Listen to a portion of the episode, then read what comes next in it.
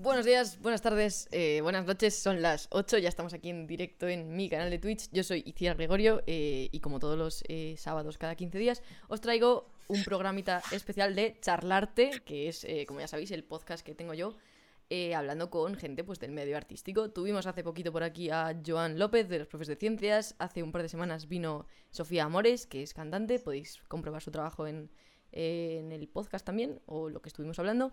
Y esta semana tenemos por aquí a una persona súper guay que es Irene Azuaga.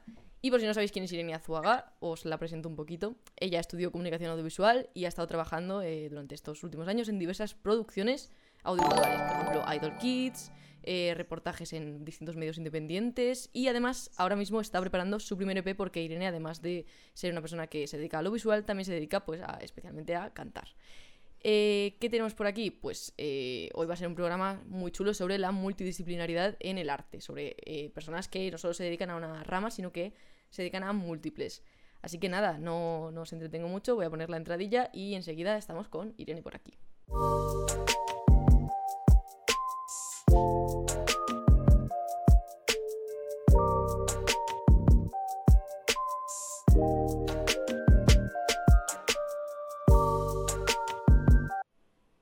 Hola Irene, ¿qué tal? ¿Cómo estás? ¿Qué tal, Itziar? ¿Qué- Encantadísima de estar aquí. Joder, Lo decía ya, muchísimas ¿no? gracias por venir. Estoy viendo por aquí que ya se está conectando gentecilla para, para vernos un ratito. Y nada, pues como te he presentado, artista, musical, audiovisual, reportera, un poco lo que te echen, ¿no? ¿Qué tal? ¿Cómo Sí, compaginas sí, todo? sí. Pues con paciencia, con paciencia, porque soy un culo inquieto y me meto en 300 cosas y al final quieres abarcar todo y no abarcas mucho, pero bueno, lo que nos gusta de verdad sí que le prestamos más atención, que es la música, ¿no? Bueno, me, me Y evidentemente el audiovisual. me puedo- me puedo- o sea, me puedo imaginar que es una situación también distinta a la que, por ejemplo, puedo tener yo. Que, pues, ya sabes que yo hago muchas cosas, pero, por ejemplo, no me dedico, mm, o de momento no me dedico a ello, al tema visual. Eh, y cosas que te quería preguntar, que las tengo por aquí apuntadas. ¿Crees, bueno, la primera, ya a fuego, disparo. Eh, Tú dispara, tú dispara. ¿Crees que la gente da la importancia que se merece al, al arte como campo profesional en general? ¿O alguna vez han hecho de menos el trabajo que, que tú realizas? A ver, mi experiencia, com- como tengo un recorrido muy corto, no es mala, porque tampoco he tenido eh, la oportunidad, por decirlo así, de que me digan, no, sí, porque no he empezado a trabajar, no vivo de esto como tal. Pero sí es verdad que, o sea, vamos a hablar en plata, realmente estamos hablando de un campo que es artístico, el arte, si no eres alguien que tiene un recorrido largo, una experiencia brutal, o ya tienes un nombre, pues se te toma poco en serio. Tus compañeros, tus amigos, tus padres, en plan, ay, qué orgulloso, mi hija canta, mi hija hace discos, mi, hija saca canciones, mi hija estudia audiovisual, estuvo en el Idol Kids, no sé qué. Claro. Guay, pero yo creo que a la hora de lo que es mm, llevarlo a un terreno profesional, uff, yo creo que, a no ser que sea algo lo que te ha formado y sea muy concreto, lo que decías, estoy estudiando tele, cine, voy a aplicar a Telecinco para que me den un trabajo y pongo la formación que tengo, a la gente le da igual que yo ponga, no, no, yo es que compongo, oiga, o canto, o, o, o he hecho un documental, o he hecho un reportaje. Les da igual si no es en el ámbito en el que te vas a mover, pero aún así lo que digo, yo creo que no se toma muy en serio. Este, a Telecinco le va a dar igual que yo haga canciones o que haya sacado 300 discos, si no voy a trabajar de eso. Entonces, a mí me da como un poco de rabia, ¿no? Porque es como, también es trabajo. Independientemente de que sea más o menos conocida, también es trabajo, también es algo de lo que se puede sacar.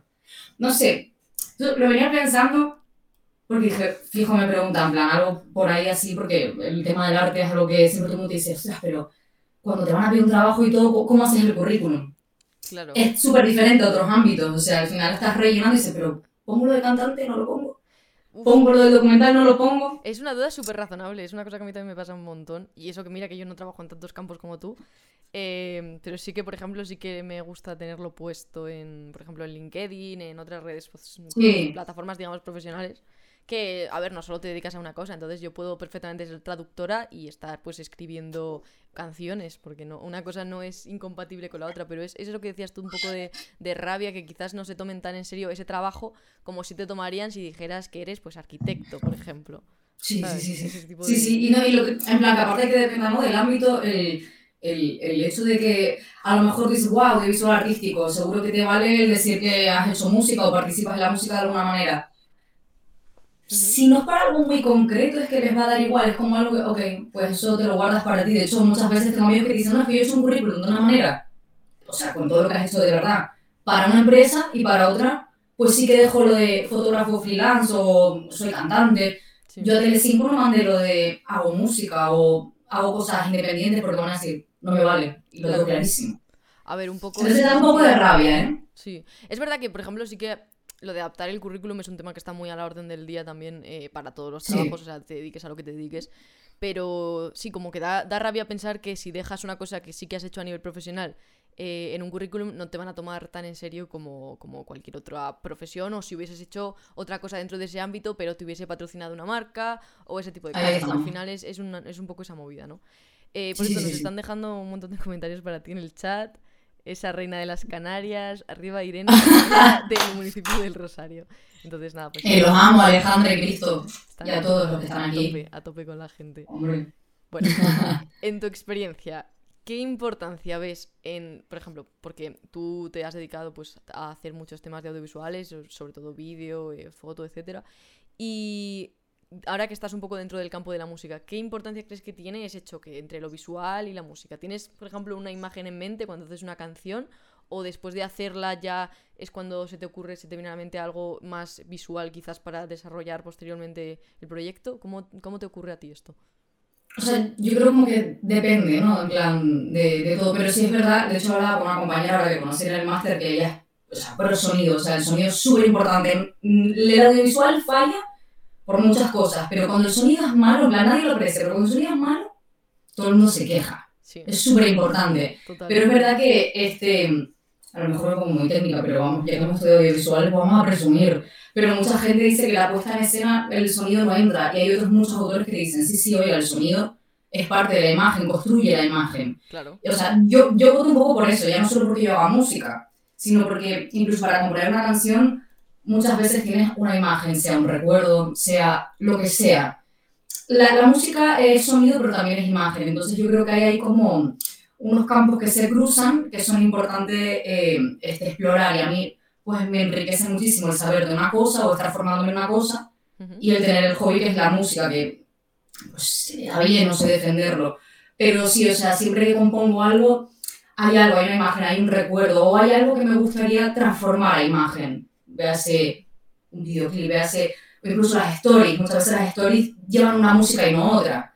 Claro. Es porque hay un pensamiento que, que, que te lleva a, a, esa imagen y ese sonido, en plan, es, enlazan perfectamente, es como la simbiosis perfecta.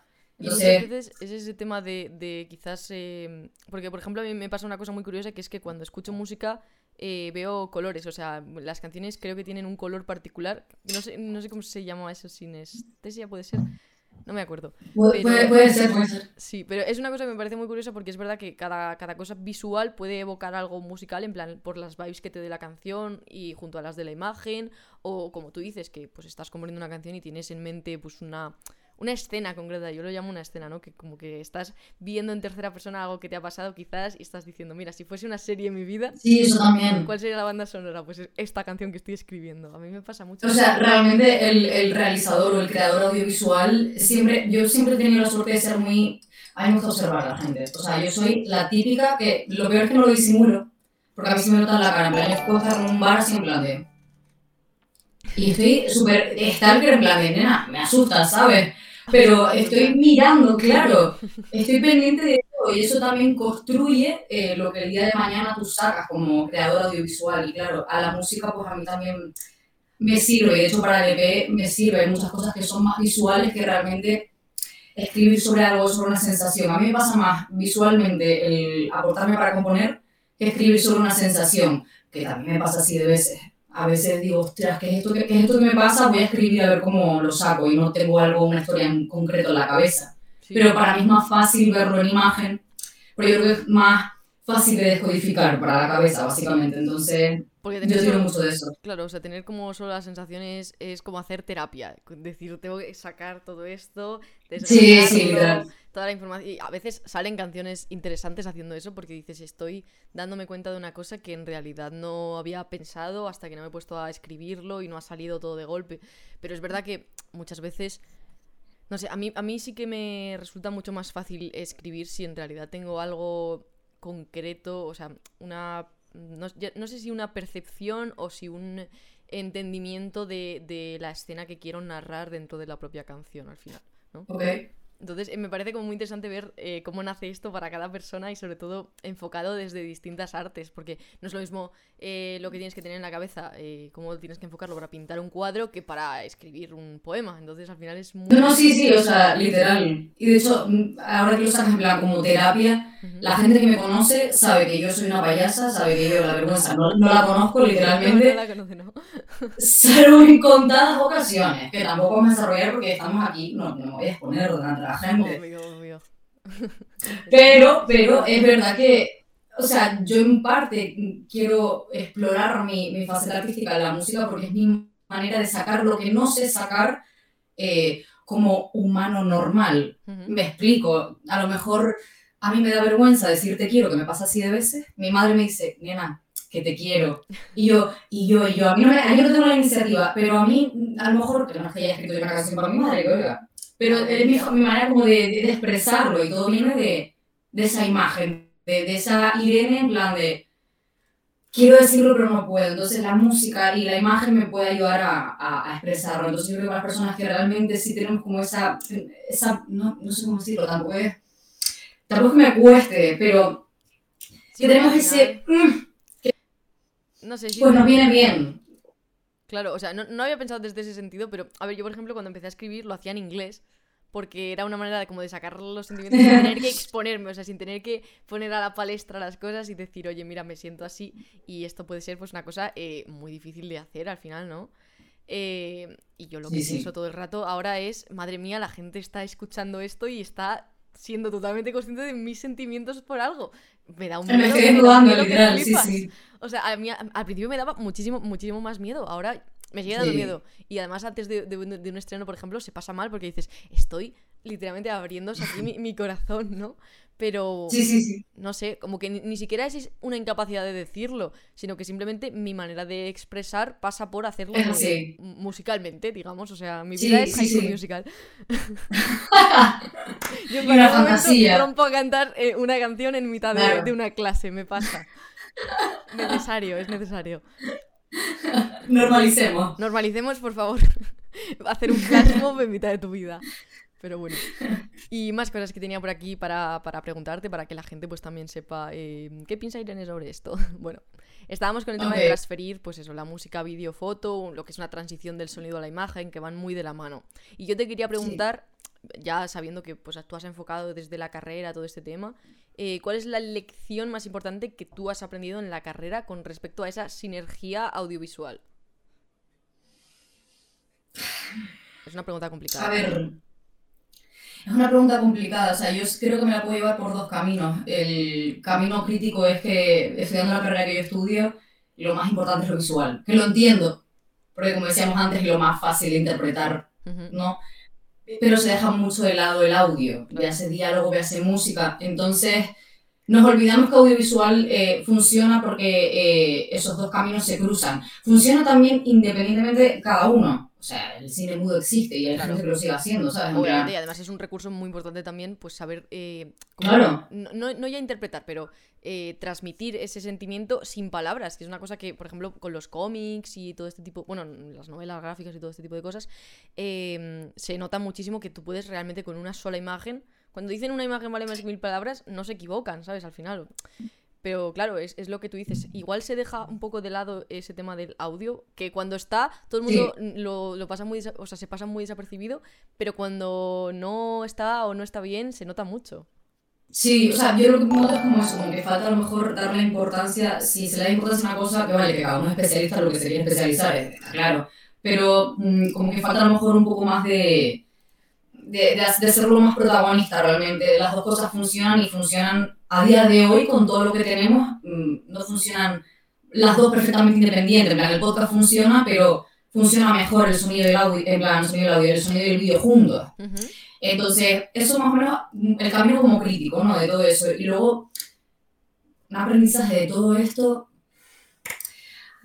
yo creo que esto se puede hablar a todos los ámbitos realmente, pero básicamente que el profesional, independientemente del oficio que, del que se quiera encargar, eh, se va haciendo poco a poco. Yo por estar graduada no soy ni experta en audiovisual, ni soy la mejor, ni nada por el estilo. Al final vas aprendiendo de, de, la experiencia, vas aprendiendo de otras personas, que eso también mm, es súper importante, sobre todo, ya no el networking, sino de ostras, yo me metí en un documental y Alejandra, que la conocemos tal, un beso vale, que seguro que está aquí. Alejandra eh, Oliva, una persona increíble que está... Sí, en las redes. Sí, por favor, eh, hizo mi videoclip, el último, el de tu ex más guapa, y quedó chachi pistachi. Si no lo habéis visto, ir a verlo también. Y luego ir a ver las redes sociales de, de, Alejandra, que es increíble lo que hace, las fotos, los vídeos, todo. Y es. Eh, bueno, de hecho, plan... literalmente la amiga que tenemos en común, en plan, es la, la causable, o sea, la causante que estemos. Es, es, la culpable de, de, este. Es todo culpa suya. Es, es, todo culpa suya. Eh... Sí, literalmente. Pues eso, básicamente lo que digo, que aprendes mucho viendo a, a otras personas. La nota es que si pones aquí el 50, porque la luz está, digo, ¿qué coño me está hablando? O sea. Me parece estupendo. Yo creo que el audiovisual es algo, mm, igual que la música, comparten que es algo colectivo Puedes hacerlo solo, puedes a lo mejor llevar tú la producción la mayor parte de, de las tareas, pero al final es algo colectivo y eso también es bonito porque eh, se ve desde diferentes enfoques y hace más rico tu proyecto. Aunque solo sea para tú adquirir conocimiento, aunque no sea, aunque no sea luego en el producto final. Yo creo que eso es algo que, que sí que he aprendido en la carrera y no como teoría, sino a raíz de los profesionales que nos han dado clases, a raíz de mis compañeros y a raíz de las personas que nos interesan, porque en estos ámbitos en los que básicamente me, me desenvuelvo. Total, total. Además, creo que es muy bonito cuando te juntas con gente a la hora de hacer arte, porque además el arte se enriquece mucho de las experiencias colectivas y no solo individuales, como tú decías.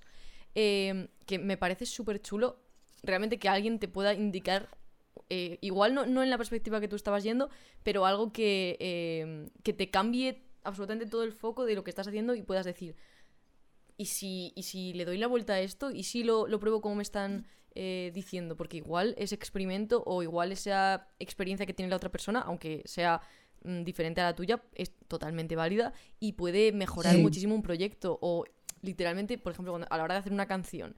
Eh, y yo pongo siempre, pues un poco también el ejemplo de, la collab que hicimos nosotras. Yo hice la canción y yo dije, esta canción podría mejorar. O sea, al final llegas, llegas también a una conciencia de que tu obra artística necesita a otras personas también para, para cambiar, para mejorar, para añadirle detalles que igual tú no puedes añadirle porque tú eres una sola persona y todos los demás tienen una cosa totalmente distinta a ti, ¿no? Entonces, al final, em, creo que se gana mucho más de lo que eh, se piensa la gente cuando estás trabajando con, gente. Y, sí, está claro. Claro, o sea, es, un poco también el, tema que tú dices, de, no, ya de aprendizaje de por qué esa persona eh, sea experto tampoco, sino porque no somos expertos ninguno de los dos, pero juntos podemos mejorar este, este producto y que al final sea una cosa súper chula cuando acabe, ¿no? Entonces, ese, ese, mm, ese, estilo también de aprendizaje me parece lo más relevante, yo creo, dentro del arte. Sí, sí, sí.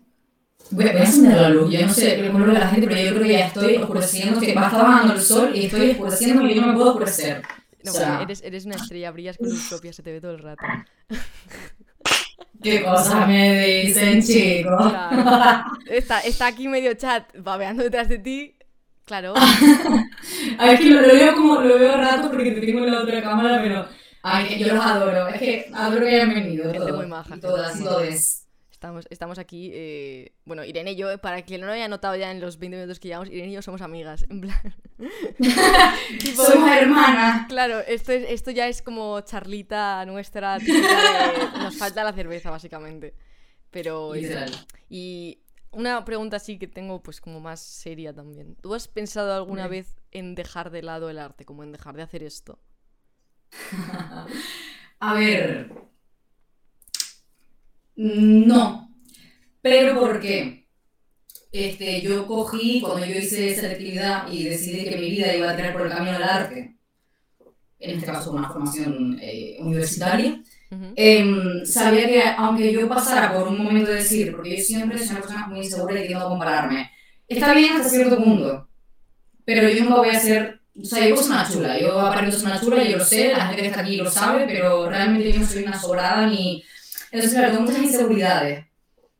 pero sabiendo que había elegido eh, hacer una formación en arte, por mucho que tuviera estos bajones, estas inseguridades, este, que necesito un empujón, no, no lo voy a dejar de lado porque iba a clase básicamente, no obligada, y disfrutaba.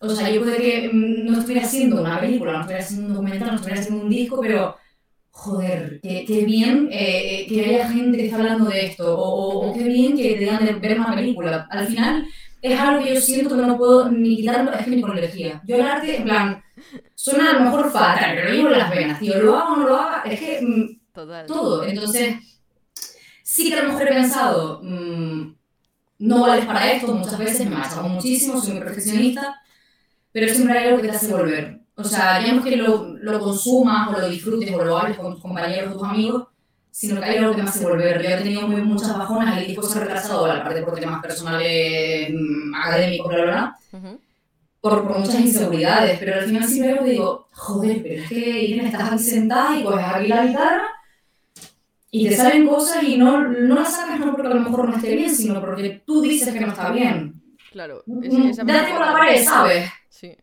Nadie me toca más por la pared, por eso, bueno. por decirlo así, bueno, yo como No animamos a la, autolesión desde aquí, ¿vale? No. Irene, Irene no, yo sí me, me doy porque quiere.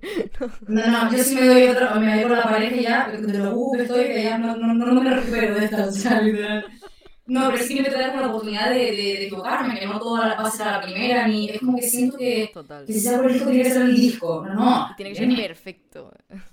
Sí, es como esa manía, y luego digo, es que darte la oportunidad si realmente lo disfrutas. Entonces, bueno, pues estamos trabajando en ello. Así que al final también es algo que, que me sirve para, para darme la oportunidad, ya no solo como artista, sino como persona, de echarle huevos ovarios, como quieran decir, a la vida. Yo a ese tema muchísimas veces cuando lo pienso lo llamo la inevitabilidad del arte.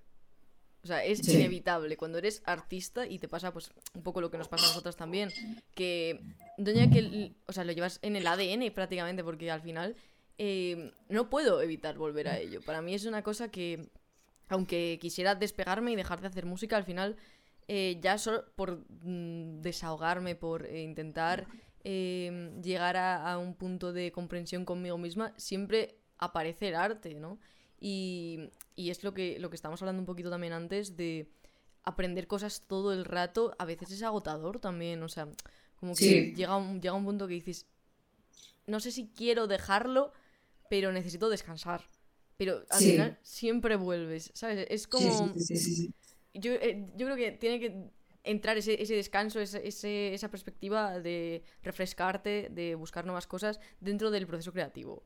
Porque... A ver, eso es que, es, evidente, o sea, no, a veces te cansas y dices, nene, necesito un descanso, está claro. O un cambio. Yo estoy empezando, sí, sí, ahí está el cambio. Yo estoy empezando, digo, a ver si puedo estar cansada, pero yo soy, ahora mismo sería como el rey de Inglaterra. Estar cansada ahora estoy empezando, chica, hazlo mirar, ¿sabes? Una vacación. Claro, Claro, pero sí es verdad que, o sea, mm, a mí me gusta mucho aprender, entonces al final también es algo como, como soy medio por inquieto, digo, que lo hago porque se me da bien, no me meto la música porque tal.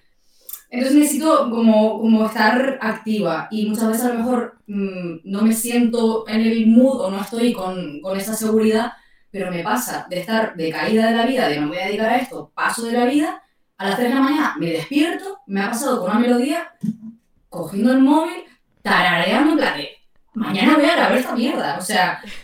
Yo tengo es como regla... al final vuelve, o sea... Yo tengo una regla sobre el arte vuelve. grabar cosas a las, a las 3 de la mañana porque no... Nada de lo que hago después... O sea, a ver, es, es, es muy, mucha rayada esto porque al final me levanto a las 3 de la mañana, eh, escribo una cosa y, y, lo leo la mañana siguiente y digo, pero qué narices me pasaba. Porque a mí me pasa mucho como de que sueño algo y, y estoy como medio dormida. Eh, y yo como no recuerdo mis sueños, lo, lo suelo escribir rápido como al, al, al levantarme, ¿no? Y, eso, eso, mola, eso mola. Pero escúchame, me levanté una vez, una mañana, y, y no, es, que la nota no, no, sé qué ponía, como algo de coche, arrozal y, y, piedra, no me acuerdo. O sea, era como tres palabras que no tenían ninguna relación una con la otra. Y en, tu sueño tenía todo el sentido. El, el arte tiene sentido dentro de mi cerebro, pero luego expresarlo a los demás. No, y luego en plan, eh, a, mí me cuesta, me cuesta llamarme artista porque me parece como algo muy grande. Totalmente. Pero vamos, vamos a llamarnos artistas, oiga. Eh, sí, sí, Eh, las personas que tienen ese vínculo al final tampoco lo pueden dejar. Y lo que ahora que hablabas de los sueños, digo, a veces te pasan cosas que te gustarían que pasaran. Es el momento de hacer que pasen, aunque sea en una canción, está claro. Totalmente. No me pasa en la vida real, o sea, no todo, antes hablamos de las imágenes que sirven como, eh, no como, exacto, como guía para hacer historias, también sirve el, el, el querer que pasen cosas que realmente o no pasan o van a pasar, no se sabe. O no sé- imaginar una escena al final, porque, tipo, Sí, tío. la música también tiene un poco de, de punto de imaginación, de él, si no ha pasado esto exactamente palabra por palabra, pues igual eh, tampoco es porque yo quiera que pase, pero hay que Claro. buscar también a veces un efecto, como, como dicen los pintores, un efecto dramático, ¿no? Un golpe de luz aquí. Un efecto dramático. Sí, sí, o, lo- o- sí, sí, o en el cine igual, que dices, necesito un plot twist en esta canción, ¿sabes? Literal, literal. Claro, al final es, es una cosa muy compleja. Y al hilo ya de lo que decías tú, de que cuesta llamarse artista. Yo, cuando hice las tarjetas mías, las tarjetas corporativas, que si alguien pues no la ha visto, está aquí básicamente. Eh, voy a tapar el teléfono, ¿vale? Eh, tengo puesto aquí, pues que yo soy Ciara Gregorio, artista. ¿Me costó poner esto? Eh, nada, solo me ha costado cinco años desde que empecé a hacer arte, ¿sabes? Entonces- Además, tú lo sabes que, que, que fuiste, o sea, Itziar, para la gente, o sea, yo no he mostrado el documental todavía porque pretendo largarlo, pero la gente que está aquí sabe que es un documental y tú salías en uno de los capítulos. sí, Eh, el drama, el drama de, estábamos reflexionando sobre el artista emergente, que era lo que a mí me ocupaba, que es básicamente lo que yo creo que me define, pero el- en ningún momento del documental me vas a ver a mí decirme, no, porque yo como artista, No, ni a mí tampoco. Cuesta, Yo creo que ¿eh? al final es una cosa que también nace un poco de esa inseguridad que, que hablabas tú antes, lo de necesito darme un golpe, a ver si se me pasa, ¿no? Eh, porque al final me cuesta mucho creerme que me merezca ese tipo de consideración, ¿no? Como que para, en mi cabeza, artista es alguien que está haciendo algo grandísimo, ¿no? Alguien que está sí, arrasando o que está triunfando muchísimo y al final cuesta mucho des- despegarse un poco también de eso y decir, a ver, no, yo hago arte, eh, todavía no vivo de esto, vale, pero en algún momento puede pasar, ¿no? Y, al final es- estás rodando y estás haciendo un montón de cosas eh, relacionadas con ello, en plan, básicamente yo la primera vez que di un concierto eh, me subí a un escenario y, y dije, yo soy Ciara Gregorio, tal, y, y no sabía ya cómo definirme, ¿no? Y, y fue un poco también lo que me dio esa valentía de, de llegar y decir que sí, joder, que soy artista, que hago que lo esto, soy, que lo hago, de verdad, que, que- que el- yo y el arte somos uno, ¿sabes? Yo, yo creo que es importante el, el, el, normalizar que el artista ni es el más grande, ni es el más conocido, ni el que más seguidores tiene. O sea, hay gente que no es conocida y a lo mejor hay gente que, que ni quiere serlo. Obviamente. Y te lo encuentras en el metro y dices, ostras, chaval, ¿qué es esto? ¿Sabes? Yo creo que es importante, y ahora me pongo muy crítica y a lo mejor muy política, lo siento, pero desde las instituciones es importante que eh, los niños, las niñas, las, todo el mundo, niñas, todo el mundo, Les niñas. eh, sean, les niñas sean capaces de verse eh, como artistas. No todo el mundo, no todo el mundo ni toca la guitarra, ni pinta, ni, ni, ni hace telas aéreas, por poner ejemplo súper random, claro. pero eh, tenemos todos el derecho a, a equivocarnos y a, y, a, y a tener esa oportunidad. Y hay niños que hacen maravillas, y hay gente que nos trata que hace maravillas, hay gente que con 60 años de repente Total. hace maravillas. Sí, sí. sí. Entonces, yo creo que es, en plan, está bien que tengamos nuestra como mm, realidad integrada, pero es verdad que la persona que, como nosotras, que nos movemos en este ámbito, nos cuesta. Hay artistas que son como muy chulos y otros que nos cuesta. Pero igual, igual vamos casi como con demasiada prudencia, ¿no? Yo, yo a veces, a veces pienso, Sí. digo, joder, si es que tendría que echarle cara a esto, ¿no? Porque, tipo, hay gente que, que me lo dice, me dice, tú si no le echas morro, no, no llegas a donde quieres llegar. Y muchas veces, por desgracia eh, para el mundo en el que vivimos, es verdad. O sea, Ah, sí, triunfa, sí. triunfa más la persona que es echada para adelante, tenga más o menos talento, que eso ya luego es una consideración personal, obviamente, en Eso no voy sí. a entrar eh, que una persona que aunque sea el artista más increíble del planeta no es capaz de demostrarlo, ¿no? No es capaz de Total. venderse. Y al final es una cosa que mm, llevo un poco regular. un poquito Ya, regular, ya, mi canción. Eh, es que al final, no sé, cuesta mucho y, y es esa... no- es que no, no lo quiero llamar incapacidad, porque en realidad no es una incapacidad, es un traumita. Yo creo que tenemos muchas personas que nos dedicamos un poco a esto y, y no ya Sí. como actividad principal, sino como actividad secundaria sobre todo. eh, no sé, como que me da pudor casi decir, oye, pues yo soy artista, Sí. hago esto, tal, no sé qué. Ya. También, también es verdad que a lo mejor con el paso del tiempo las cosas cambian. En el sentido de, no porque tengas una super trayectoria, no, ya puedo llamarme artista, no. Yo creo que también el verlo desde otra perspectiva y el haber conocido personas y el haber vivido experiencias, más que por lo que tú hayas sacado, la cantidad de producto que hayas sacado, te hace, este, te hace verlo cada vez más. O sea, yo entiendo que a mí me cueste porque estoy empezando y porque aparte soy una persona insegura, más no poder. Pero también creo que soy positiva y pienso que el día de mañana la cosa puede cambiar y no por el número de, discos que vaya a sacar o el número de documentales, películas, es que Total. al final pasa. Me gustaría que al final la gente no se desanimase con eso, porque yo pienso que... No, por favor. No, hay que animar mucho, o sea, si quieres ser artista, inténtalo, porque, a ver, Sí, puede pasar que te salga guay y que consigas vivir de ello, o puede pasar lo que pasa en muchas ocasiones, que hay mucha gente que lo hace muy bien y sin embargo no vive de ello. Pero, por favor, que la gente no deje de intentarlo, no deje de hacer arte, porque al final eh, la, la única consideración real es que ese arte puede acabar cambiando la vida de alguien. O sea, por ejemplo, fíjate en Van Gogh, que durante su vida no triunfó en, en ningún momento, vaya, o sea, era una persona cuyo arte era totalmente despreciado por la sociedad de su tiempo. Y sin embargo, Mm. cuando se murió, su carrera despegó. O sea, al final, ser artista ni siquiera es solo porque tu obra se mantenga en el tiempo.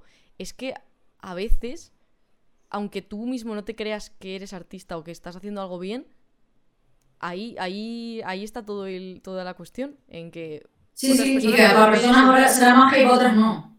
Total, sí. Está claro, al final es crear magia y mm, a mí me vale, creo que te lo decía hace un montón de tiempo, que eh, para mí mm, el éxito es más personal que, que, que, que un logro en plan en LinkedIn, tal, 300 premios, ole tu coño, chaval. Está O bien. sea, me parece estupendo. Sí. Para mí, fíjate lo que es más bien de humilde, porque de verdad que no, para mí, eh, el- si llego a sacar el disco, que sí, o sea, estamos en ello, Está en ello, está Pero tranquilidad con el disco. Tranquilidad, eso también. Eh, para mí eso es que lo escucha mi madre.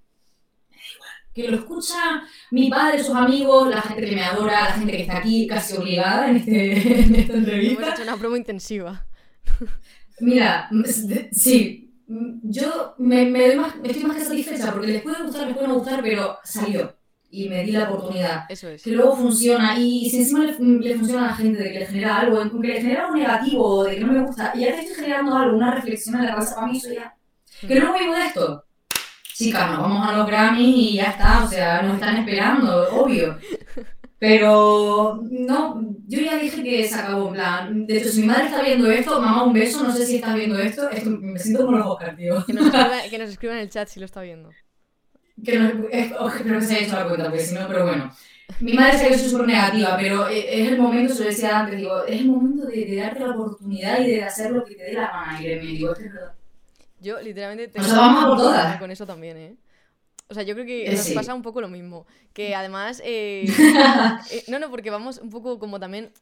No, no iba a decir mm, carreras paralelas, porque tipo estamos eh, ahí en ello las dos y al final pues cada una se va a dedicar a lo suyo y tal y, y tiene pues todo el mérito lo tuyo, tiene todo el mérito lo mío, ¿no?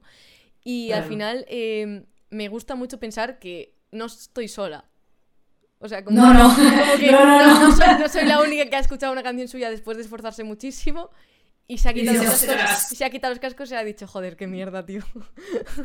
y luego ha llegado sí, y luego ha llegado una amiga y le ha dicho, pero ¿qué dices, tía? Y te ha pegado una colleja y te ha dicho que esto está genial, ¿sabes? Y entonces, Sí, sí, total, y, y no sé, como que yo siempre soy la amiga de la colleja, pero a veces también necesito que me la den a mí, ¿sabes? y, y- A mí me hace falta 300 tortas, yo lo tengo clarísimo. Yo soy una eh, tía súper hiperactiva, pero para estas cosas necesito un empujón. me pasa, totalmente. sea, También es no verdad que en algún tía. momento hemos sido el empujón de la otra también, yo creo, en ese sentido, de decir, oye, Sí, mira que esto está sí. chulo, que lo estamos haciendo guay, ¿no? Y, y- Yo te lo dije, o sea, Iciar, chicos, ha sacado un EP hace una semana o por ahí. sí, ¿eh? Eh, primero, vayan a escucharlo, si Mira, les gusta, por ahí. si no. Lo, lo dejo por el chat. Eh, maravilloso. a que mí- le ha mandado un mensaje su gato. Eh, y ¿Eh? bueno, tenemos, tenemos comentarios por aquí que nos están poniendo cosas chulas. Eh, a ver si ¡Ahí se creyendo, porque son mis artistas fab y las admiro un montón a ambas. Muchas gracias, Irene. Y luego Raquel Caldo dice, el no ya existe dentro del mundo del arte, pero ¿y si mañana es un sí? Siempre hay que luchar por los sueños hasta el último día. Qué bonito. Mira, eh, me- me- ahora, que está, ahora que está Raquel aquí, primero voy a saludarla. Raquel, hola, gracias por pasarte. Raquel me dio clase, me dio clase hace eh, 150 millones de años más o menos. Este, de. No, Raquel, me va a matar por haber dicho esto, Raquel es una piba realmente. Me dio clase de, de historia, pero Raquel, o sea, le gusta la historia del arte y todo esto, esto es licenciada en historia del arte, lo puedo decir, ¿no? Qué guay. Eh, abrió una galería en el colegio donde estudiaba de arte, promueve un montón el tema del arte, da, también en plan en el bachillerato de arte del instituto donde estudié, y es la típica, de hecho me metí en un musical, la cabrona, que yo dije, tía, esa tía, la primera vez que canté en ese musical, es decir. Le damos las gracias de a Raquel, ¿eh? Gracias Raquel, total. O sea, es una tía que abre camino a muchas personas que quizás se quieran dar la oportunidad o que no saben que les gusta el arte independientemente de su forma y encima lo valora. Yo creo que eso es muy importante. Además, lo que decía antes, que no me quiero poner muy política, pero tampoco ser política. Estamos hablando de, de cosas A ver, todo que es son política. importantes. Quiero decir, la vida entera es Sí. política. O sea, mi vida, mi existencia es un statement político, ¿sabes? No, literal, pero que es importante eso, que haya personas como Raquel, que desde que conoce a pibes que tienen 13, 12 años, les diga, oye chicos, Sí. esto pueden hacerlo, ¿sabes? Y está muy bien. Entonces, de verdad, a las personas que animan a hacer eso y que además aprecian el arte de todas sus formas, viva esa gente. ¿Sabes una cosa que recuerdo yo que me dijo una profesora de historia del arte? Eh, A ver. me dijo, nos dijo el primer día de clase, dice, chicos, ¿vosotros qué pensáis que es el arte? Y luego procedió a continuar la frase con, el arte es morirte de frío. Y yo...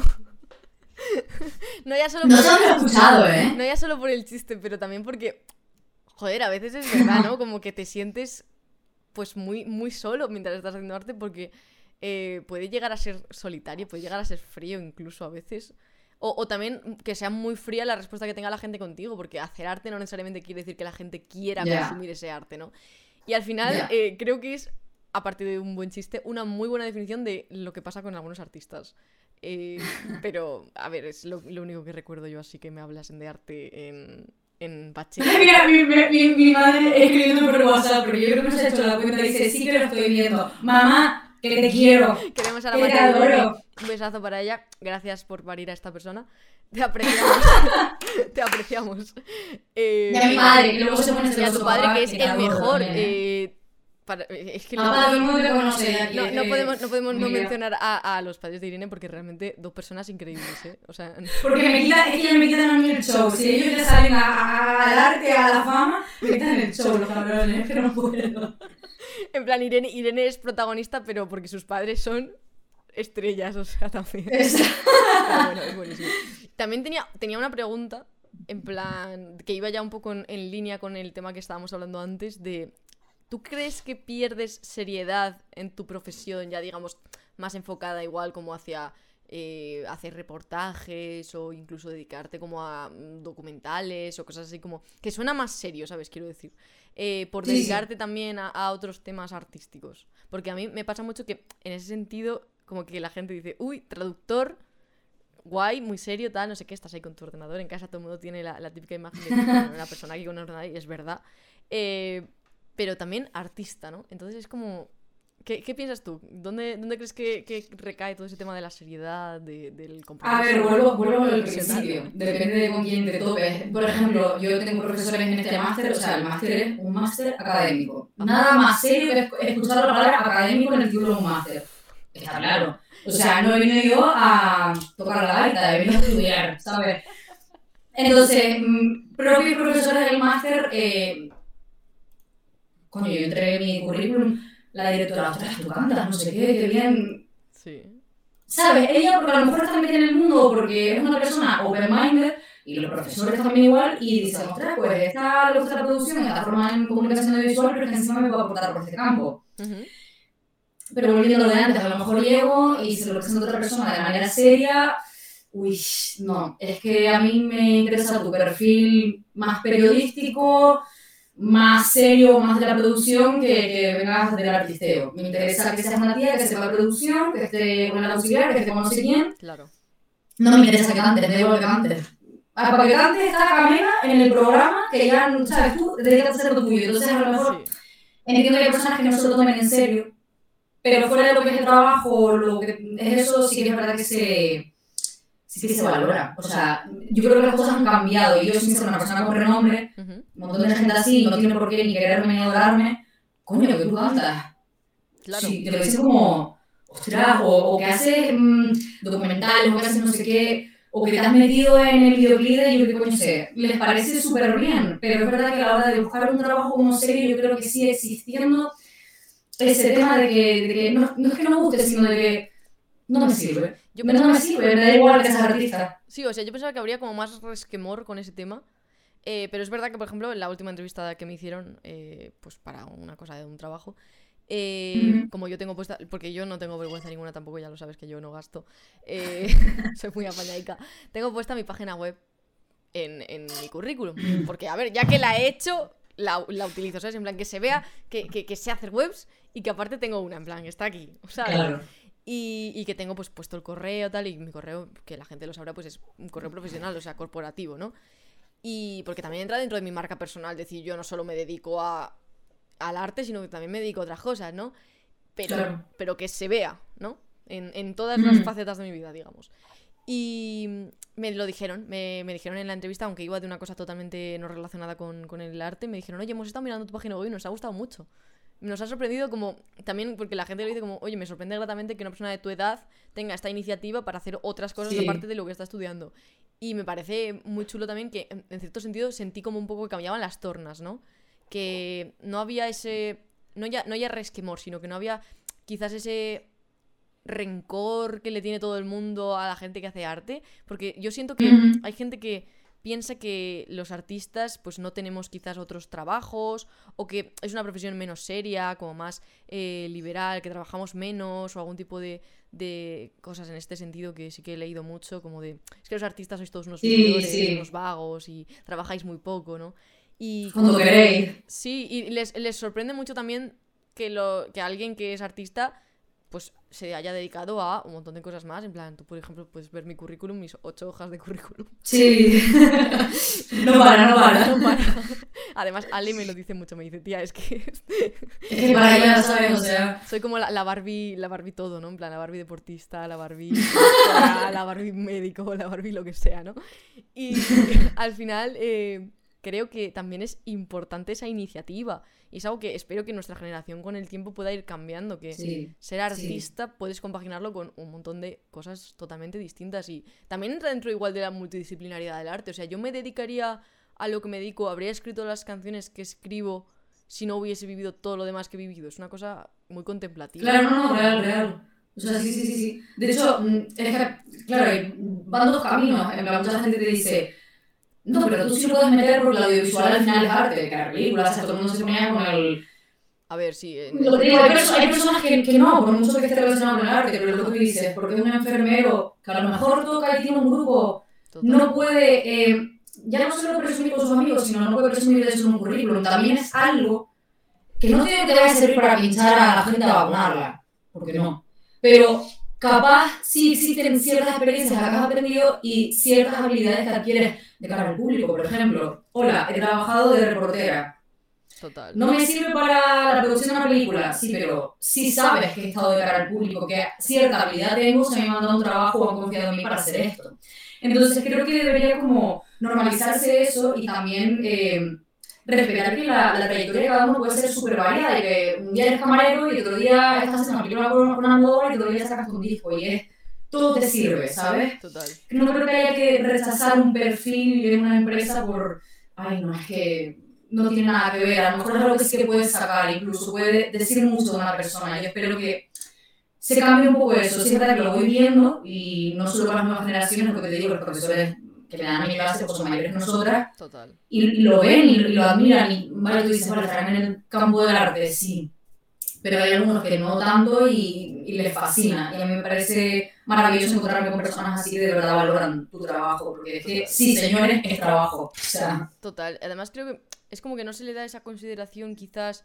Sobre todo dedicándote a, a distintas cosas. Porque ya, por ejemplo, el tuyo sí que es verdad que, como tú decías, eh, comunicación audiovisual entra un poco también dentro de. entronca con, otras disciplinas artísticas, digamos, y al final, eh, como que creo que la gente te toma más en serio si dices, oye, mira, pues yo vengo de estudiar esto y aparte pues tengo estas referencias artísticas, he trabajado en tales programas y como que eh, si te lo van a mirar en una empresa, por ejemplo, de mm, producción, para que, yo que sé, seas eh, director de un documental o lo que sea, ¿sabes? Como que una productora te diga, oye, mira, pues quiero que me dirijas tú porque he visto este trabajo tuyo y tal. Eh, creo que al final ahí sí que están buscando un perfil menos concreto de, de otras profesiones y más concreto de, de, lo tuyo, quizás, como que no importa tanto si te dedicas a otras cosas artísticas, porque si aparte de saber dirigir puedes hacer la banda sonora, lo van a aprovechar. ¿sabes? Pero e, es un poco también el tema que, que hablábamos antes de, de, por qué vale menos eh, ser músico que ser ingeniero, ¿no? O sea, ¿qué, qué más le da a la gente si yo, aparte de eh, dedicarme a ser, mm, yo qué sé, pues mm, oficinista, soy músico? Es, es una cosa, Exacto. no sé, como... El, el eterno debate de ciencias, letras, no sé qué, siempre. Ya, lo estuvimos Yo creo que eso vaya cambiando. Sí, además lo, lo dije, bueno, fue una de las cosas que hablamos un poco también en el primer programa de este de charlarte con, con Joan, que él pues, Mm. obviamente es profesor de ciencias, y su experiencia artística como, bueno, ya profesor, eh, que lo estuvimos hablando de que también es un poco un arte, ¿no? Ponerte delante de un público todos los días y, y dar una charla de. Sí, sí, sí, está claro. Pero al final como que su perfil profesional siempre va a ir más eh, enlazado a, a decir, pues yo soy profesor, tengo estas cosas así como serias y tal, y se aparta mucho ese tema de eh, la cultura, y creo que no es... O sea, la gente de- de- debería, y ya como decías tú antes, no quiero ponerme excesivamente política, pero como todo es político, desde las instituciones creo que la cultura no se cuida como se debería cuidar muchas veces. Pero uf, es que es muy chungo todo este tema, ¿eh? O sea, nos daría Sí, para hablar hora y pero media. vamos a entrar, sí, o sea, da para, da para arroba perro Sánchez, entre aquí, por favor, porque tengo varias cosas que decir. Yo también. Tipo. o sea, Pero, pero sí, es verdad. Y, y yo, mm, si no es desde el arte y si es de manera externa, voy a, a defenderlo siempre y, y voy a valorar a las, personas que se dedican a ello y evidentemente valorar el esfuerzo, el tiempo, el trabajo, todo, ¿sabes? O sea que yo creo que las cosas van cambiando estoy contenta en ese aspecto, pero sí es verdad que queda cositas por... queda por hacer. Hay que pulir cosas. Sí, sí.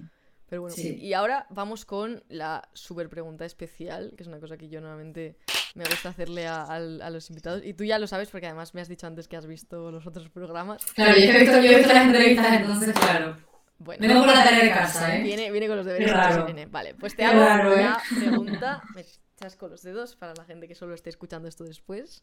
eh, porque me, me pongo, me pongo cómoda, ¿no? ¿Cuál es la canción de todas las que hay en el mundo que si tuvieras, bueno, que te hubiera gustado escribirla a ti, básicamente? De todas las que hay. Pero solo, ahora, ahora entro yo, digo, solo puedo una. No puedo hacer un top 3. Ah, A ver, bueno, sí, una- todo el mundo me da un par de opciones. O sea, nadie me dice una sola canción. pero yo voy de cara, yo te lo he pedido, ¿eh? Vale, vale. No, todo el mundo me lo dice. Me dice, oye, pero puedes. Un top 3, ser que, te daría un top 10. O sea, un top 3 está bien. Te dejo un top 3, venga. Va, va. Vale, eh, el orden de hecho esta mañana me lo hablaba con Ale, justo. Pero creo que, creo que ha cambiado, bueno, no sé si va a cambiar. Una sí que la voy a dejar fija, eh, la gente que me conoce sabe que yo el country me encanta. Dolly Parton me parece una compositora de locos. Y aprovecho para decir que la canción que todos como- conocemos como I Will Always Love You, que Eso ya. defendió Whitney Houston, Eso es, es de Dolly Parton. claro. Que está en el disco de, de Jolene, que Jolene, o sea, no hace falta que sea fan del country, o sea, Jolene, chaval. Escúchame, Parton. Joblin me parece mejor que I Will Always Love You. A mí, Opinión controversial.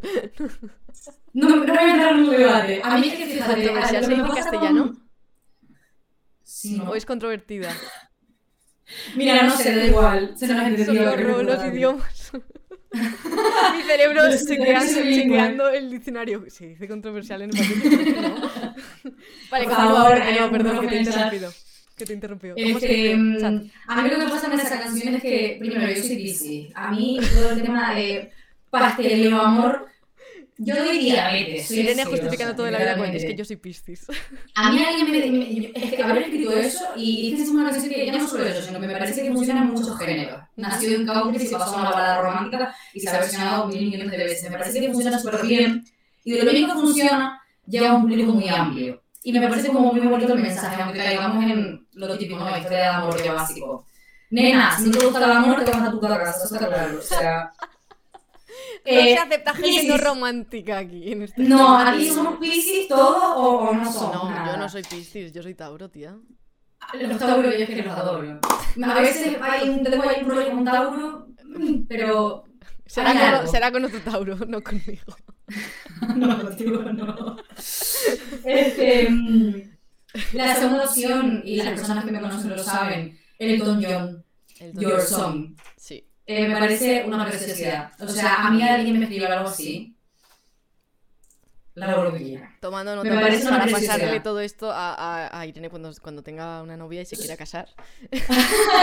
Tú imagínate lo que me gusta, que la canté en la graduación de segundo de bachillerato, y es una canción que la canta un montón de gente y tal, Ujú. y, y puede ser la más típica o de las más típicas de Don John, pero a mí me, me fascina, me parece, la letra me parece espectacular, de luego el piano, cómo toca ese señor, más que cantante, me parece un, un compositor de 10. Es buenísimo. Y de verdad, es es una canción, es que casi se me echa el pelo, o sea, después de años, de versión que yo escuché, es, me echa el pelo.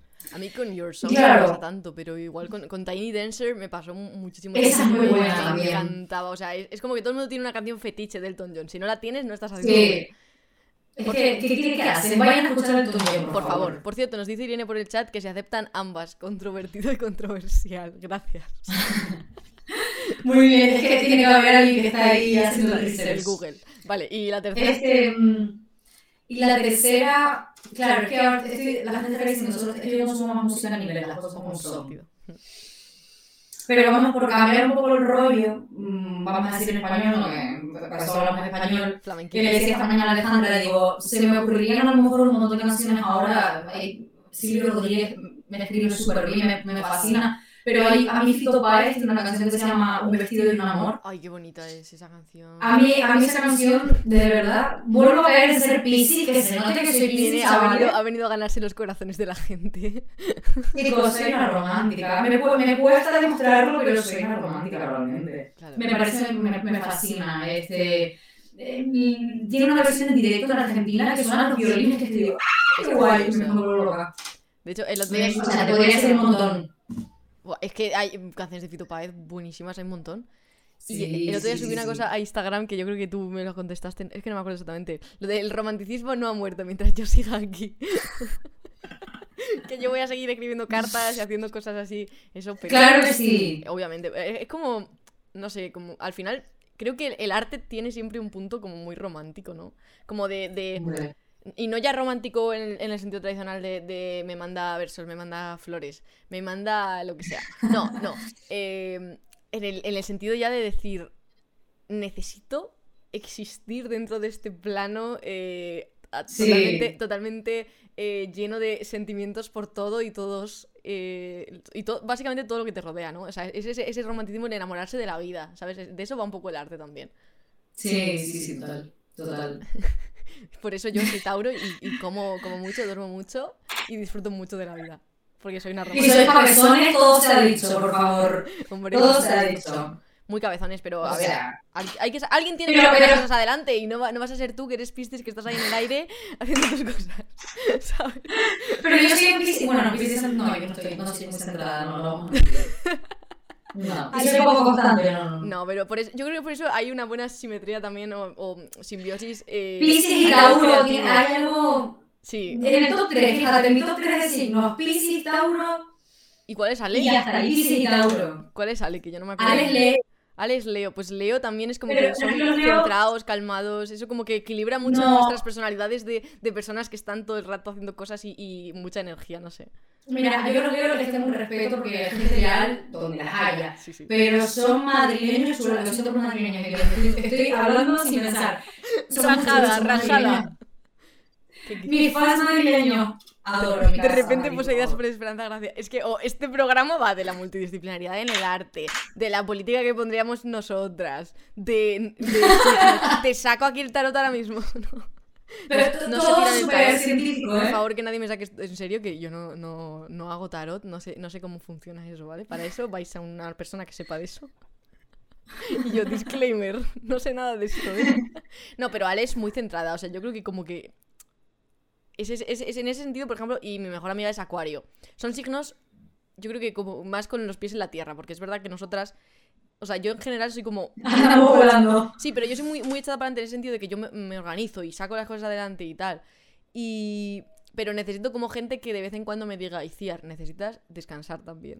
¿Sabes? Como que me, que me, que me- me bajen un poco a la realidad, al, al no puedes estar todo el rato creando porque te vas a morir, ¿sabes? Sí, sí, sí. No, no, literal, literal. O sea, De las me parece gracia que llevado a este punto la conversación. O sea, esto es muy gay. Es muy- también es muy artista, ¿sabes? En plan, bueno, muy bohemio, ¿sabes? En plan, ¿y, y tú qué signo eres?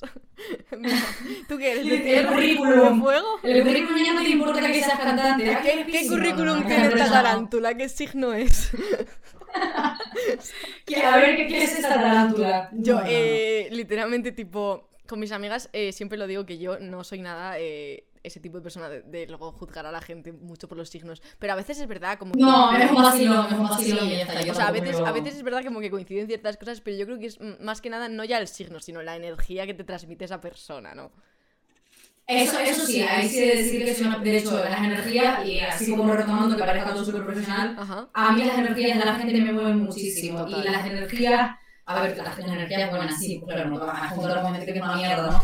Pero, pero a mí, me, te lo juro, la gente, la gente especial no es la gente que hace 3 millones de cosas, vamos a hablar de los artistas, no, no, la gente especial es la gente que, que tiene un buen fondo. Independientemente de que nos equivoquemos, la caguemos, la gente que tiene un buen fondo. Y eso, las vibraciones, es algo que yo, Total. llámeme hippie, es por lo que yo me muevo. Soy una persona de, de esta, de, ¿cómo se dice? De, de first sight, ¿cómo se dice? Sí, como de que juzgas ¿no? a una persona bastante bas- basándote en las energías, en las vibes que te da cuando la conoces. Y rara vez me equivoco, es decir, si me equivoco se dice. Yo pero rara vez me equivoco. ¿eh?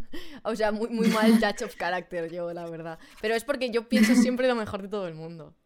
¿Sabes? Oye, eso, eso, eso también está bien. Me guío, me guío por las A mí, a mí yo prefiero ponerme lo peor. Sí, pero yo al revés, o sea, como que pienso de todo el mundo que si me dan una buena energía, a ver, no necesariamente quiere decir que sean buenas personas, pero como que yo tiendo a, a pensar que todo el mundo me puede aportar algo. Entonces yo soy una persona que habla con eh, las piedras si te descuidas un poquito.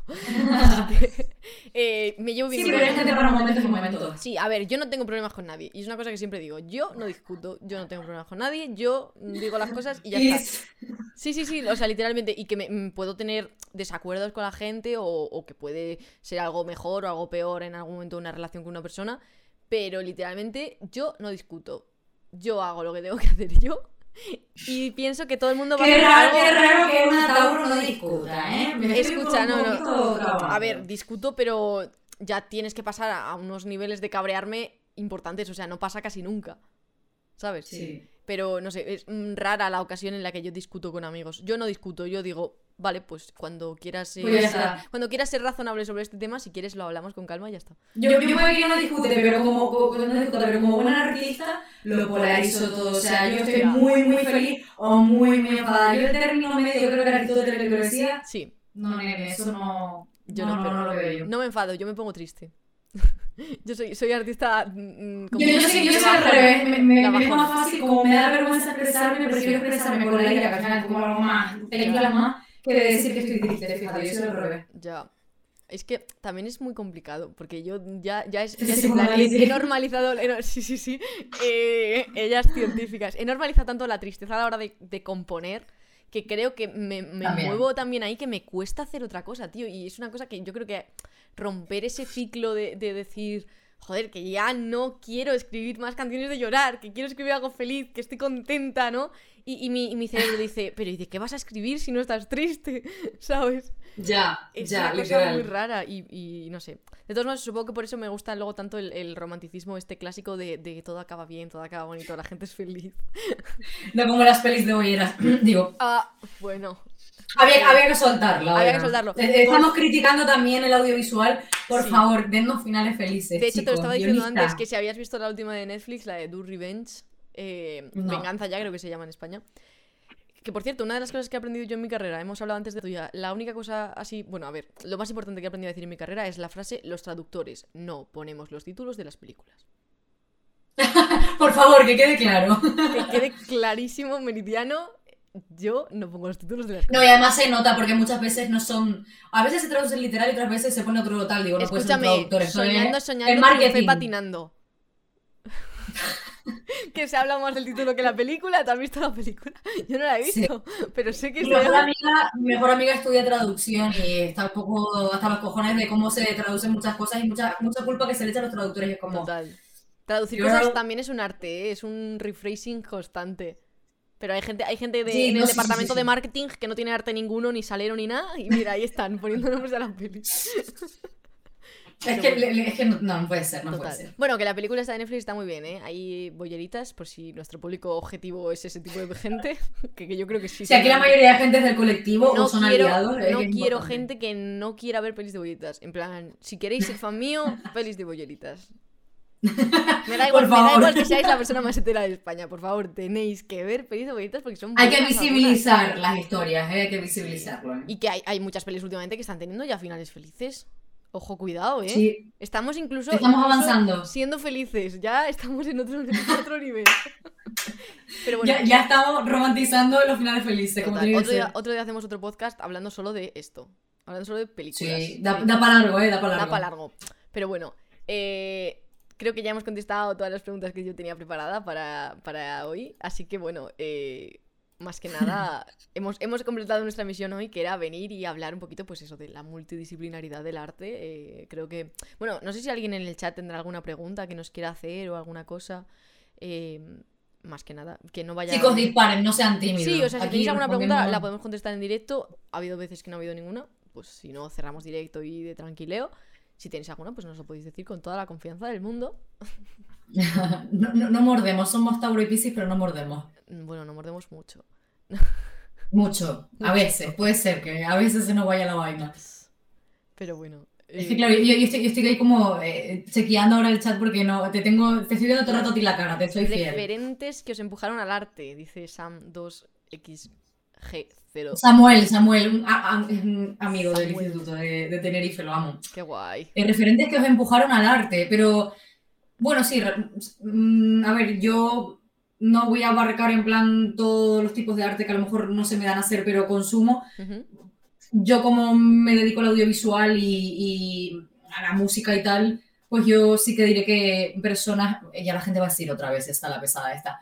A mí consumir entrevistas de Mónica Naranjo, su música y todo desde pequeña me sirvió también para, para ir encontrando mi camino en el arte, porque es una persona que es una persona con mucha carisma que, que- te incita a probar cosas nuevas y que, que es muy madura en ese aspecto y, por muy dura que sea, que es la imagen que tenemos de ella, es una tía que, valora el arte y el respeto hacia el arte. Yo creo que eso es importante como valor para, para convertirte en artista o por lo menos ser parte de, de este mundo, ¿no? de, este, de esta industria. Total. Entonces, para mí es un referente por eso. Ya que te guste más o menos su música, pues es otra cuestión.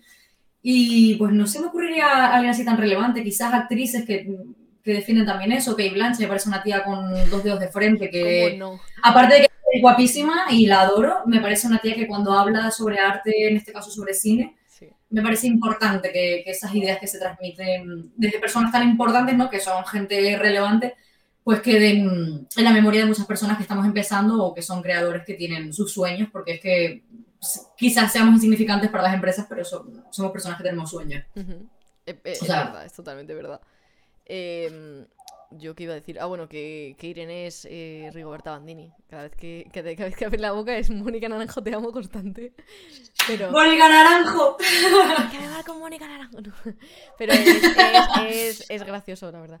No, pero que me, me parece muy guay en plan, los referentes que ha dicho, porque creo que eh, pues, ambas personas, o sea, Kate Blanchett y Mónica Naranjo, dos personas además que son eh, muy valientes también por hacer lo que hacen dentro de una industria, o de dos industrias más bien, que están muy dominadas también por señores eh, con opiniones, que es una cosa que da- daría para podcast también. Señores con opiniones, son todas válidas. Señores con opiniones. Capítulo 5, señores con opiniones. básicamente. Pero bueno, y luego eh, a mí alguien que me empujó mucho al arte... puf. A ver, yo podría decir que en mi casa siempre ha sonado muchísima música y desde súper pequeña, pues yo recuerdo a mi madre poniendo en el coche discos de La oreja de Van Gogh, de Alejandro Sanz, que, a- a ver, son clásicos también, pero como que se escucha mucho y Claro. Bon Jovi, por ejemplo, ponía mi padre también. Eh, eh, de Ana Navarro, que le gusta mucho a él, que a mí no me gusta mucho, pero como tipo, también aprendes mucho a apreciar el arte a través de verlo desde los ojos de otra persona, de cómo les gusta también a ellos apreciarlo, ¿no? Y claro. alguien que yo creo que me, me ha marcado mucho, no ya tanto en sonido, sino también en, en esfuerzo y en ganarse las cosas, es John Mayer, que me encanta la Sí. música que hace y me encanta cómo toca la guitarra, eh, yo que sé, también... Es un guitarrista de la hostia, es Sí. el mejor. Y luego, a ver, ya hay gente más clásica, Miles Davis, eh, Coltrane. No sé, también sabría decirte más eh, tirando, yo que sé, hacia el rock. Últimamente me gusta mucho, por ejemplo, lo que hacen Moneskin.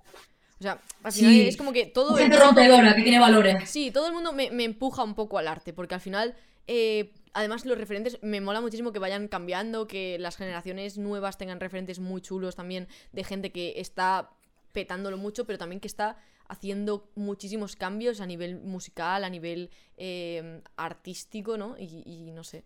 También, eh, uf, es que es, es muy complicado. Es que, o sea, a mí me parece guay que el arte tome Sí. el camino que cada artista quiera darle. Sí, Pero muchos referentes que yo tengo, bueno, tú lo sabes, a mí el soul, yo, o sea, yo, música negra, total. y Aretha Franklin es básicamente un referente. Ujú. El escribir en los años 60 una canción como Respect, Joder, cuando lo que es ser feminista no estaba bien visto, me quito el sombrero. O sea, es una canción que funciona musicalmente, que, que mola, que las escuchan 300 películas, que la escuchas en todos lados, pero es que el mensaje, en ese momento en el que se escribe esa canción, eso tiene un valor. Eso es. Eso tiene un valor, en, este caso, el empoderamiento de la mujer, eh, y no solo el empoderamiento, sino la igualdad. De yo soy igual de válida que tú y, y- y te exijo el respeto que merezco como ser humano, Eso. ¿sabes? Es que- Y es muy valiente también ese mensaje. Sí, totalmente, totalmente. A mí Aretha Franklin, por eso, o sea, los derechos humanos, eh, que si estaba en contra de, de todo el, racismo, evidentemente. Ahora decimos que es evidente porque nosotras, pues, tenemos ciertos valores y venimos de una generación que está Sí. con otra visión. Lo Pero es algo que antes, en plan, no, es que eres mujer y encima eres negra. Pff, En los años 60, no te cuento, chaval. Eh, me parece valiente que encima lo defendiera como, pues, que no te lo contrato. Yo me voy. Yo voy a seguir defendiendo mis derechos y, y- y mi fe y a mí eso me atrae mucho a un artista, que además exprese su personalidad y los valores que yo creo que son importantes, que son básicamente derechos fundamentales, no son Total. ideologías, sino eso es básico en una persona. Los derechos el- humanos no el son tener eso ideología. integrado. Escúchame, o sea, No. No, no, no. eh, eh, literalmente es una cosa de respeto básico. O sea, no es una Básico, exacto. Y me, me, me, me quedo muy loca cuando la gente se pone en plan, es que ahora sois eh, muy woke o, o muy como, no sé, como mm, que no les mola todo este rollo y lo llaman inclusión forzada y, y todo este tipo de cosas y, y ideologías y tal. No, perdona, Sí. los derechos humanos y el que todo el mundo se sienta respetado, incluido y querido dentro del mundo no es una opinión, no es una ideología, es una No, cosa que tienes que respetar no. porque existe y punto. ¿Sabes? O sea, Sí, o sea, es la, es la- es la única tarea, yo siempre le digo, es la única tarea que tenemos obligación en este mundo. El resto es lo que te salga a ti del Total. corazón y del alma. El respetar, el respeto es la base de todo. total. O sea, eh, personas que defiendan eso desde cualquier perspectiva, para mí es un 10, que luego ya hay mm, factores que influyen, ¿sabes? La música, no sé qué, en este caso, por lo que estaba hablando, que es música. Claro, Hacer una ponencia también es arte, el saber llegar. total. Puedes no ser un gran orador, pero a mí me tienes ya ganada por, por ser una persona, por decirlo así, coherente que, que defiende lo- los derechos fundamentales. A mí eso me, me fascina, me enamora. Total.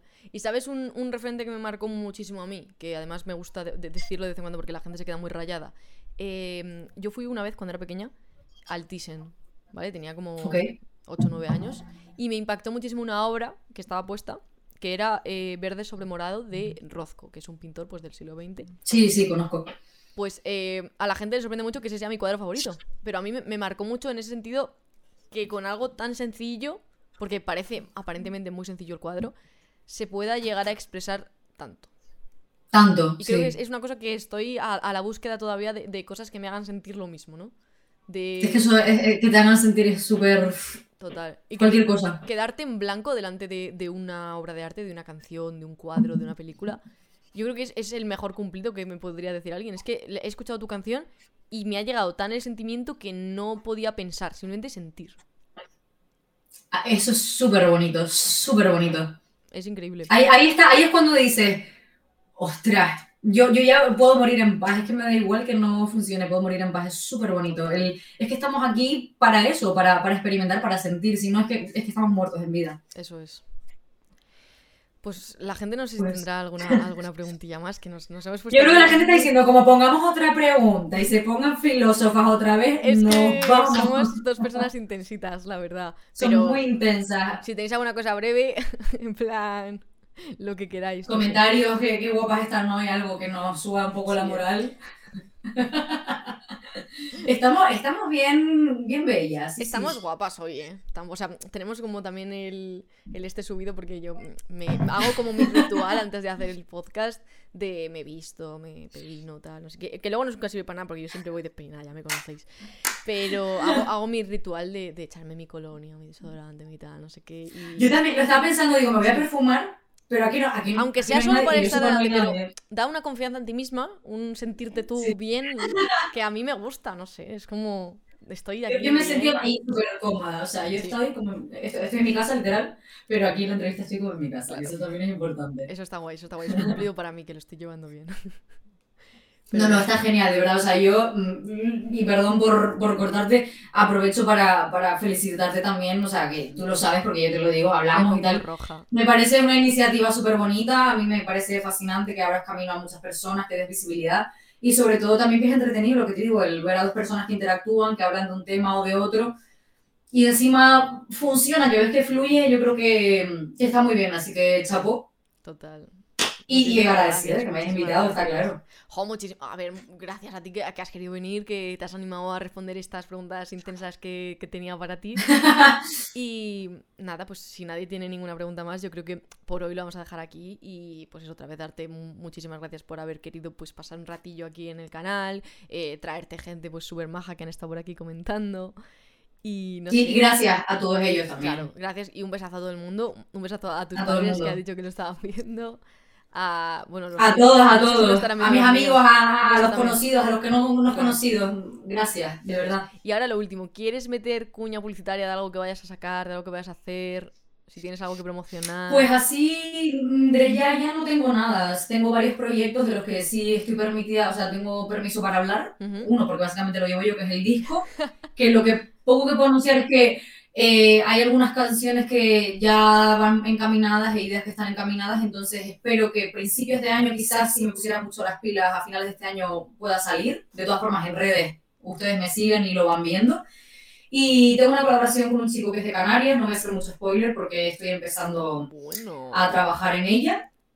se Y el. TFG, que la gente sabe que es un documental, lo he mandado a un concurso de pitching en Barcelona, que si lo cogen, pues fantasioso, porque te van a dar como consejos para, en este caso, alargarlo, que es lo que quiero hacerlo yo, eh, meter más metraje y hacerlo más, más largo. Así que pues hay audiovisual y musical pendiente, pero no hay fechas concretas. Así que, Vale, pues, bueno, eso está guay. Pues eh, estaremos a- todos atentos a. Bueno, todes atentes a las redes de. a, a- a las redes. a las redes de Irene que sube muchas cosas, tiene un contenido muy chulo también, eh, que por ejemplo has estado subiendo pues cosas del documental, cosas de cómo hacías el disco, etcétera.